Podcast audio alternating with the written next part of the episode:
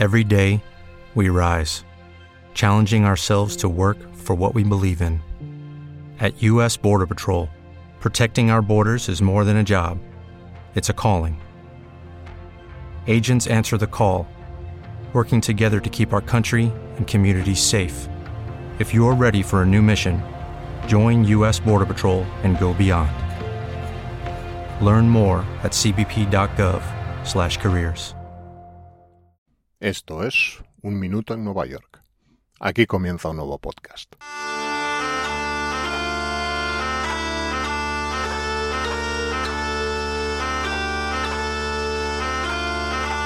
En septiembre de 1668, Samuel Megapoensis, el pastor de la iglesia holandesa en la recién creada Nueva York, escribía a un amigo acerca de cómo el Señor les había visitado con la disentería, la cual incluso ahora estaba aumentando en virulencia. Muchos habían muerto por eso y muchos estaban enfermos. Lo que Megapolensis estaba describiendo era probablemente el primer brote de fiebre amarilla de la ciudad y que la asolaría durante más de un siglo.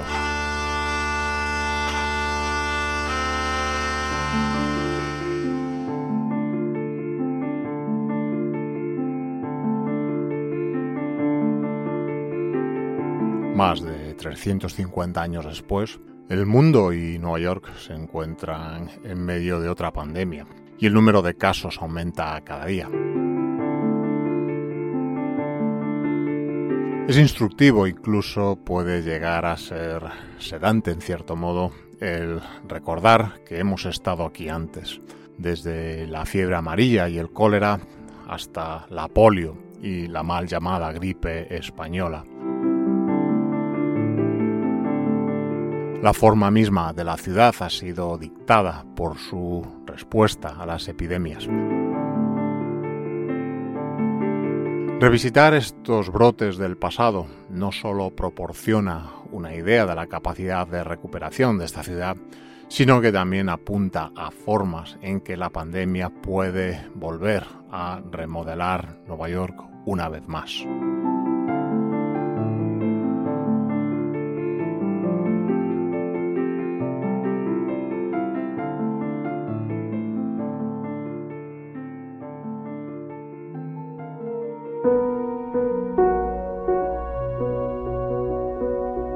La fiebre amarilla fue tan devastadora en los principios de Nueva York porque como este nuevo coronavirus nadie tenía inmunidad natural desarrollada. Esto estaba en marcado contraste con la viruela, por ejemplo, la enfermedad más prominente de los siglos XVI y XVII. Si bien esta enfermedad devastó las comunidades de nativos americanos como la población de la Confederación de los Iroquois, y los grupos a ellos alineados, cuya población se redujo hasta en un 87%, muchos colonos ya habían adquirido inmunidad a la enfermedad mientras vivían aún en Europa, donde los brotes de viruela eran casi rutinarios por aquel entonces.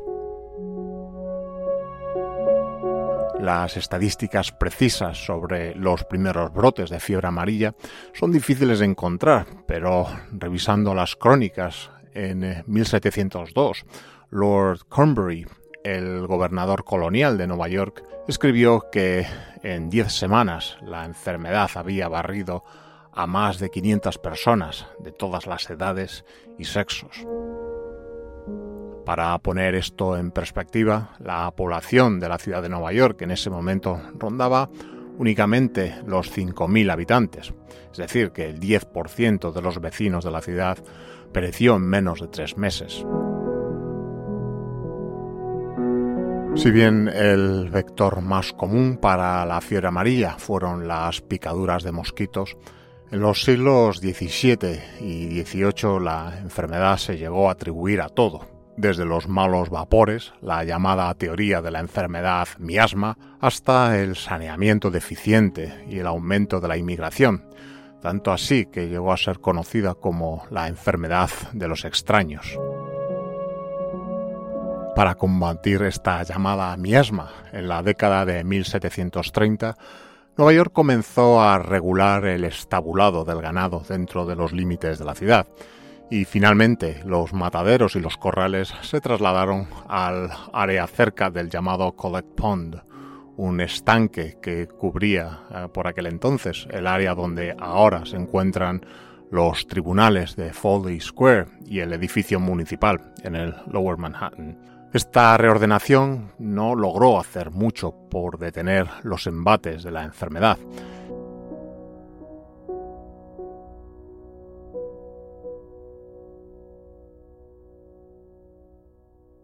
Impulsada por un nuevo brote en 1793, la ciudad de Nueva York creó su primer departamento de sanidad, que promulgó una serie de leyes de cuarentena cada vez más estrictas. También creó una comisión de sanidad constituida por tres responsables para administrarla y además autorizó al Consejo local para aprobar ordenanzas sanitarias y nombrar un inspector sanitario.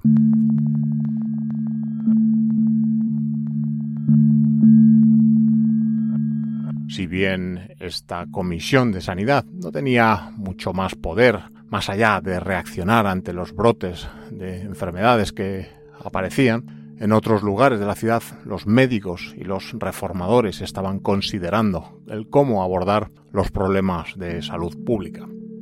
Entre las soluciones estudiadas estaba una ubicación permanente para el paso de las cuarentenas, que finalmente sería una granja fuera de los límites de la ciudad llamada Bellevue y que fue comprada en 1798 por el hospital del centro de la ciudad con dicho nombre. Y pronto, como el propio Hospital Bellevue se convirtió en un lugar clave para aislar a las víctimas. En 1799, respondiendo a las llamadas para limpiar las innumerables fosas sépticas de la ciudad, Aaron Burr, más conocido por su brazo financiero, el Banco de Manhattan, precursor del actual JP Morgan Chase, fue el precursor en instalar una primitiva tubería de madera en el Bajo Manhattan y así por primera vez algunos privilegiados neoyorquinos pudieron disfrutar en sus viviendas de lo que por aquel entonces podía considerarse como agua potable. Pero la fuente de agua potable de Burr, ubicada cerca del estanque de recolección de aguas fecales, el Collect Pond, era en sí totalmente insalubre. En 1803, el Consejo de la ciudad votó por desecar y rellenar de tierras este estanque, que había acabado irremediablemente contaminado completamente por los desechos urbanos y de los numerosos mataderos cercanos. Para ello, la ciudad cavó un canal de desagüe que discurriría en dirección oeste hacia el río Hudson, y para ello pagó migajas a los neoyorquinos que por aquel entonces ofrecieron por hallarse sin trabajo para ayudar en la tarea. Este canal, una vez drenado el estanque, se rellenó durante la década de 1820 y ahora es lo que todos conocemos como Canal Street. Los terrenos recuperados donde se encontraba este estanque dieron origen al vecindario de Five Points, que pronto se convertiría en la ubicación de algunas de las viviendas ocupadas por inmigrantes más superpobladas de la ciudad, los llamados tenements. A su vez, y mientras se acometía esta empresa de drenaje, una comisión formada a tal efecto estaba ya trazando la cuadrícula de calles y avenidas rectilíneas de Manhattan, desde Houston Street hasta la actual calle 155, marcando una vía para que los por aquel entonces neoyorquinos más ricos escapasen de los primitivos e insalubres confines del Bajo Manhattan. Una crítica a este nuevo Commissioner's Plan para Manhattan fue su falta de espacios abiertos, pero los comisionados señalaron que, a diferencia de París o Londres, donde una gran cantidad de lugares amplios como los parques podrían ser necesarios, Nueva York, con sus grandes brazos de mar que la envuelven por el este y por el oeste, esto no era particularmente necesario en lo que respecta a la salud y el placer de sus habitantes. Esencialmente, después de haber presentado el plan, pensaron que éste proveía de espacio libre más que suficiente para una población mayor de la que por entonces habitaba en cualquier lugar de los Estados Unidos. Los comisionados sostenían que la mayor parte de Manhattan, con o sin cuadrícula, en cualquier caso era espacio libre y abierto para el necesario esparcimiento de sus vecinos. Solo tendrían que pasar un par de generaciones para constatar que ese espacio libre inicialmente previsto había desaparecido por completo. En la década de 1830, unos años en la que la población de la ciudad creció de 200.000 a más de 310.000 habitantes, Nueva York se vio afectada por nuevos desastres. Así es que en junio de 1832, un brote de cólera mató a 5.000 personas en solo dos meses, y particularmente en el creciente vecindario de Five Points. Como nadie sabía aún que la enfermedad se propaga principalmente a través del agua contaminada, la ciudad continuó ignorando sus galopantes problemas de escasez de agua realmente potable. Esta percepción cambió cuando en diciembre de 1835 estalló un incendio en Hanover Square, destruyendo casi todo lo que quedaba de la primitiva ciudad colonial holandesa y británica. Aunque Nueva York tenía ya códigos de protección de incendios relativamente estrictos, este incendio que, a diferencia del brote de cólera, golpeó los edificios de los más ricos, destacó la continua dependencia de la ciudad del agua de los pozos. Si bien la compañía de suministro de agua, la Burst Manhattan Company, todavía existía, nunca había llegado a tener suficiente cantidad de tuberías de suministro para llegar a ser realmente viable financieramente. Las casas que se estaban construyendo en áreas emergentes más al norte como Greenwich Village todavía tenían letrinas y cisternas de agua, a veces construidas unas adyacentes a otras, lo que hacía muy poco por frenar la propagación de las enfermedades en el agua de consumo humano.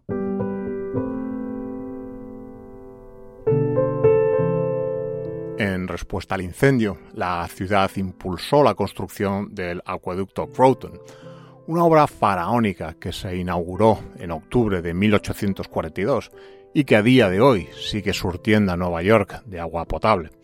Este sistema de transporte hidráulico fue construido siguiendo los principios romanos antiguos, con agua que descendía por gravedad desde la presa del río Croton a 40 millas al norte de la ciudad en el condado de Westchester. Nueva York a partir de ese momento, no solo tendría la capacidad de combatir incendios de una manera más efectiva, gracias a un constante suministro de agua, sino que las nuevas construcciones que se llevaran a cabo en la ciudad también podrían incluir tuberías interiores de suministro de agua potable.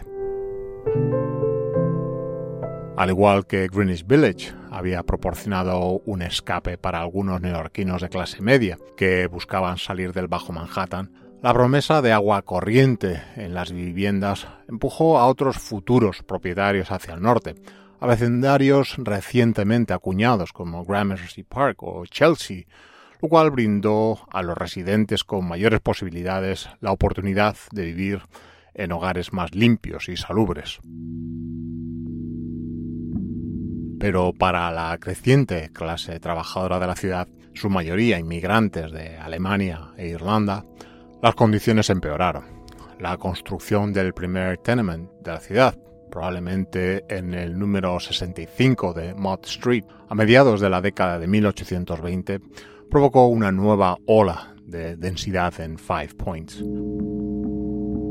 Para cuando estallaron los disturbios debido a la campaña de reclutamiento de soldados de la Guerra Civil en julio de 1863, la ciudad albergaba ya a más de 800.000 personas, casi una cuarta parte de las cuales eran irlandesas, y la mayoría de ellas vivían en este barrio de Five Points. Una vez concluida la guerra civil, los reformadores encabezaron el movimiento para mejorar la salud y el bienestar de estos inmigrantes que seguían llegando en oleadas al país y a la ciudad. La primera de ellas fue la introducción de la Ley para la Regulación de Viviendas en las ciudades de Nueva York y Brooklyn, una precursora de los actuales Building Codes que regulaba las salidas de incendios, los primitivos medios de extinción y la evacuación de los edificios. En 1879, esta primitiva ley se revisó para introducir la obligatoriedad de inodoros en los edificios y proporcionar una ventana al exterior en cada habitación de las viviendas.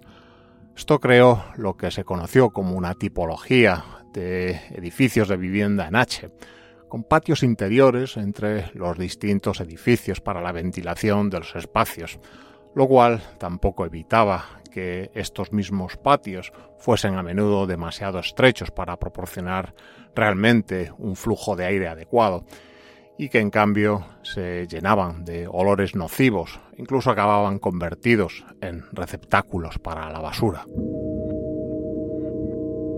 Finalmente, el proporcionar la conexión de los edificios al nuevo alcantarillado de la ciudad fue un gran paso adelante en la batalla contra la enfermedad. Pero colocar tuberías de alcantarillado y obligar a abrir ventanas en las viviendas era solo una parte de la gran cruzada en pos de la salud pública.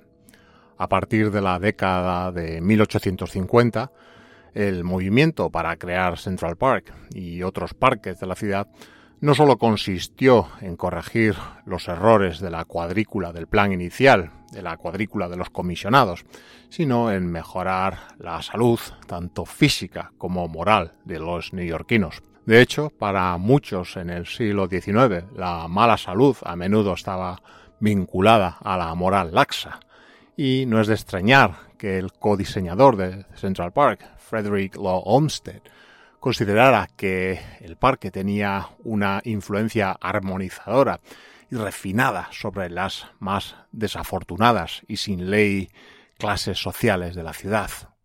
Si bien al menos la mayoría de las personas ya no vinculan la mala salud con la depravación moral, en el siglo XIX también tenía una implicación de oposición a la inmigración, no hay duda de que los patrocinadores del parque tenían razón en una cosa, que es que pasar tiempo en espacios verdes acaba siendo bueno para la salud.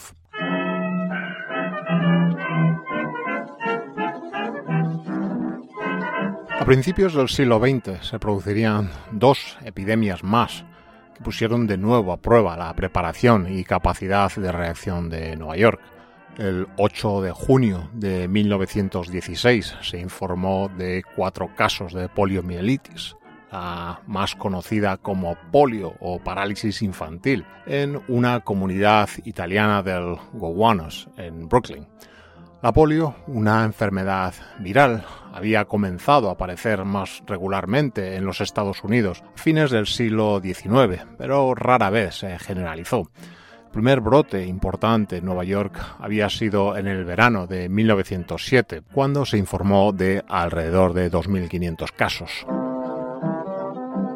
Pero este brote de 1916 sería diferente. Los investigadores pronto descubrieron una serie de casos no reportados tanto en Brooklyn como en Manhattan y para el 17 de junio el Departamento de Sanidad había declarado ya la epidemia.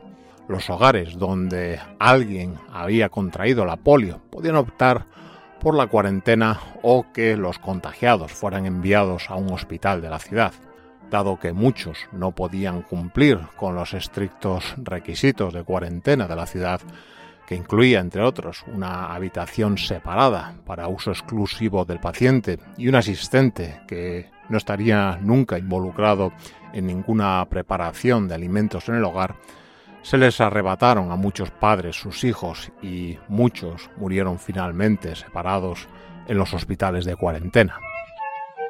Al final, más de 23.000 personas contraerían la enfermedad, de las cuales aproximadamente 5.000 perecerían. Pero esto fue solo un preludio de lo que llegaría de Europa dos años después, en 1918. la gripe, que terminó matando a entre 50 y 100 millones de personas en todo el mundo en tres oleadas y que junto con los 18 millones de personas que perecieron en la Primera Guerra Mundial casi destruyó por completo a toda una generación. Al igual que con la polio, Nueva York pudo aprovechar su infraestructura de salud preexistente. El Departamento de Sanidad requisó almacenes de armamento y otros edificios públicos para crear clínicas de campo y además lanzó una campaña que instaba a las personas a evitar costumbres bastante generalizadas por aquel entonces, como la de escupir en público o toser cerca de otros. Cuando el brote había pasado, Nueva York consiguió uno de los mejores resultados de los Estados Unidos. Alrededor de 30.000 neoyorquinos perecieron por la gripe en 1918 y 1919, con una tasa de mortalidad de aproximadamente 3,9 personas por cada mil. En Filadelfia, donde la gripe probablemente desembarcó por primera vez en el país, casi 8 de cada mil casos terminaron siendo fatales. Algunos atribuyeron el éxito de la ciudad a la práctica novedosa de escalonar los horarios comerciales y de entretenimiento para así aliviar la congestión del metro y así mantener a los neoyorquinos más alejados entre sí, similar al distanciamiento social actual que tratamos de aplicar en estos momentos.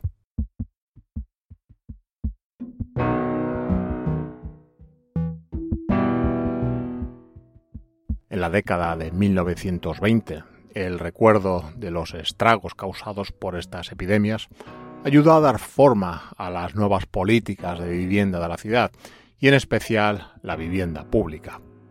El Lower East Side albergaba a más de un tercio de la población de Manhattan, con muchas personas viviendo todavía en viviendas abarratadas y de deplorable calidad. Muchos reformadores argumentaban que mejorar las condiciones de las viviendas sería un primer paso necesario para prevenir otro brote de enfermedad. Fue así como surgieron nuevos edificios de apartamentos subsidiados, como los apartamentos Dunbar, financiados por el propio Rockefeller en Harlem, y las viviendas amalgamadas en el Bronx. El Dunbar, inspirado en los apartamentos con jardín, muy populares en lugares como Jackson Heights, presentaba entradas privadas a patios interiores de manzana o también llamados interior courts, en lugar de viviendas a las que se ingresaba directamente desde la calle, y también apartamentos bien diseñados con cocinas y baños modernos, junto con las llamadas amenities, como serían una guardería, sala de esparcimiento, área de juegos e incluso seguridad privada. Estos edificios promovidos con fondos privados fueron seguidos por los primeros edificios de la llamada NYCHA, la New York City Housing Authority, y sus primeras casas en East Third Street, que prometían en su lema sol, espacio y aire, y señalaban que estos eran los requisitos mínimos de vivienda a los que tiene derecho todo estadounidense.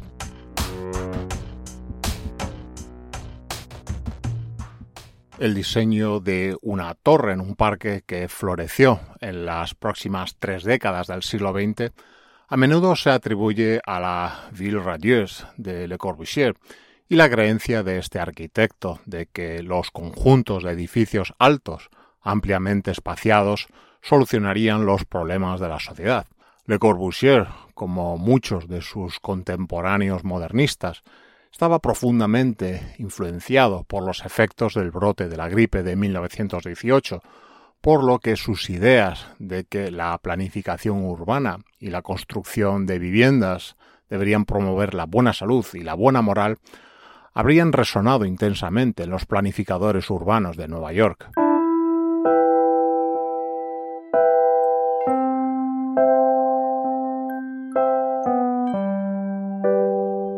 Pero la ciudad sabía que la luz, el sol y el aire por sí solos no serían suficientes. En los edificios de vivienda pública de Naicha, el alquiler debía pagarse semanalmente y tomando prestado de la respuesta de salud pública durante las epidemias del pasado, se contrataron asistentes de vivienda, tanto para cobrar este alquiler como para hacer un control sanitario semanal. De esta manera, la ciudad consideró que podría estar un paso por delante de cualquier problema, incluidas las enfermedades graves, y esencialmente poner a los inquilinos en contacto con un trabajador social de manera regular. En la actualidad puede ser difícil, con gran parte de las viviendas públicas de Nueva York plagadas de roedores, moho, pintura con plomo y a veces ascensores rotos, ver estos edificios como una historia de éxito, de salud pública. Pero para aquellos que se mudaron a ellos desde las condiciones de viviendas hacinadas, los llamados projects fueron un cambio a mejor en sus condiciones de vida. Sin embargo, a finales de la década de 1940, la fuerte resistencia de los inquilinos había eliminado estos controles semanales y a medida que se desarrollaban las vacunas contra la polio, la fiebre amarilla y otros flagelos para la salud, en la década de 1950 la amenaza inminente de una emergencia de salud pública se fue desvaneciendo. Décadas más tarde, cuando Nueva York entró en la gran crisis fiscal de la década de 1970, muchos bienes inmuebles residenciales sufrieron, pero ninguno más que el envejecimiento sufrido por las viviendas públicas, donde el deficiente mantenimiento permitió que los problemas crecieran, a veces de una manera exponencial. Hoy en día, uno de cada 15 neoyorquinos depende de la vivienda pública. Mientras Nueva York se enfrenta a la pandemia de COVID-19, ¿cómo se atiende a los inquilinos más vulnerables de la ciudad de estos edificios? En una era de distanciamiento social, como en la que nos hallamos recluidos, la validez del énfasis de Le Corbusier en el espacio abierto es evidente pero si se les va a pedir a los neoyorquinos que se refugien dentro de sus viviendas para soportar lo peor de la pandemia, ¿está la ciudad a la altura? Durante casi 400 años, Nueva York ha podido responder a diversos brotes de enfermedades mediante la construcción de nuevos hospitales, la creación de estaciones de cuarentena y el establecimiento de zonas seguras. Pero la asistencia a sus residentes más desfavorecidos generalmente es reactiva y ocurre generalmente después del hecho desde los patios interiores de los edificios de vivienda hasta los espacios verdes en torno a las viviendas públicas, la arquitectura de Nueva York generalmente ha mirado por encima del hombro al último problema sufrido y rara vez se adelanta al siguiente.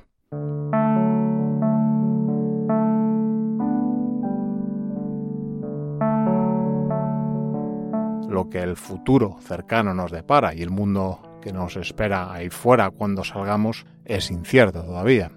El mundo y para nosotros aquí la ciudad estará esperándonos para recordarnos que hemos de perseverar en los esfuerzos por la mejora del entorno vital de todas las personas y a no cejar en la observación y vigilancia de nuestros gobiernos para que actúen de manera imparcial y responsablemente con la información proporcionada por la ciencia para que la historia no vuelva a escribir una vez más uno de estos capítulos de tragedia e irreparables pérdidas de vidas humanas.